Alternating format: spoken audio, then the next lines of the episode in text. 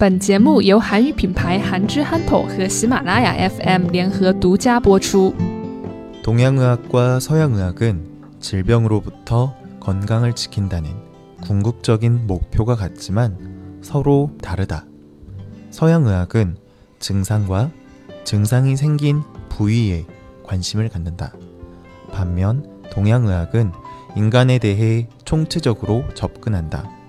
서양의학과 동양의학은 질병을 이해하는 관점부터 치료하는 방식까지 크게 다르다. 이렇게 다른 두 의학은 서로의 장점을 살리는 방향으로 상호 보완하며 발전하고 있다. 네. 원래 동양의학, 서양의학이라는 말은 딱히 없었어요. 그런데 동양의 문명과 서양의 문명이 만나면서 의학의 차이점이 있다라는 것을 알게 되면서 그때서야 동양의학, 서양의학이라고 말을 만들고 나뉘게 된 거죠.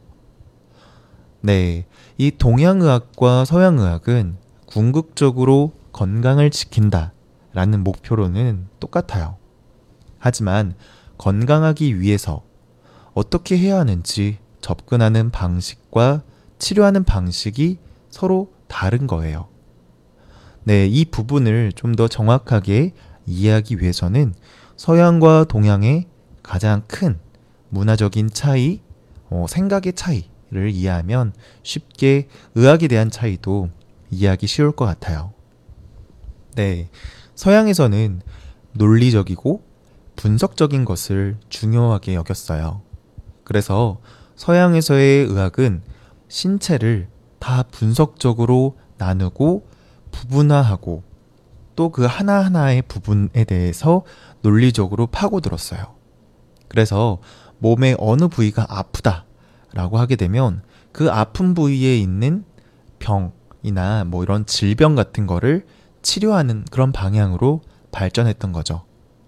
반면 동양에서는 조화와 균형이 중요하다고 생각해 왔어요.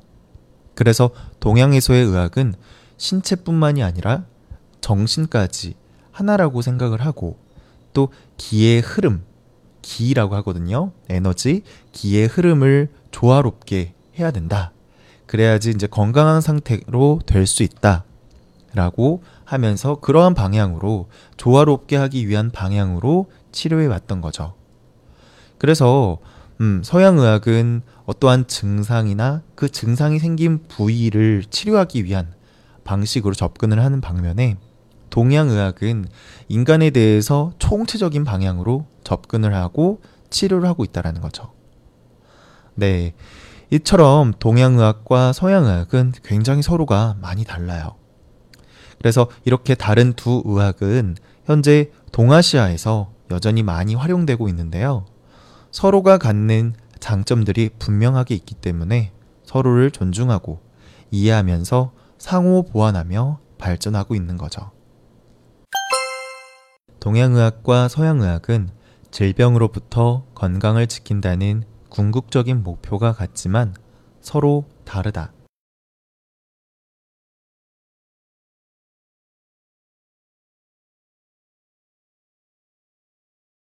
동양의학과 서양의학은 질병으로부터 건강을 지킨다는 궁극적인 목표가 같지만 서로 다르다.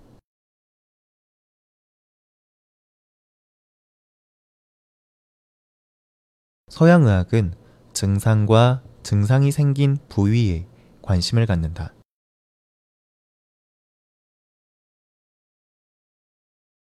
서양의학은 증상과 증상이 생긴 부위에 관심을 갖는다. 반면 동양의학은 인간에 대해 총체적으로 접근한다.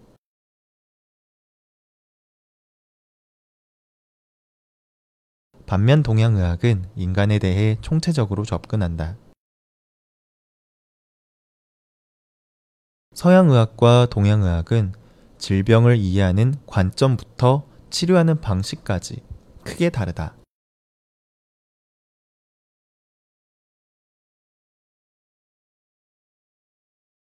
서양의학과 동양의학은 질병을 이해하는 관점부터 치료하는 방식까지 크게 다르다.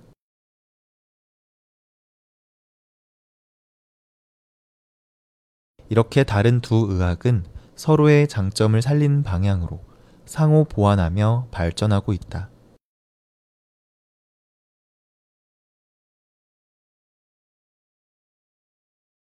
이렇게 다른 두 의학은 서로의 장점을 살리는 방향으로 상호 보완하며 발전하고 있다.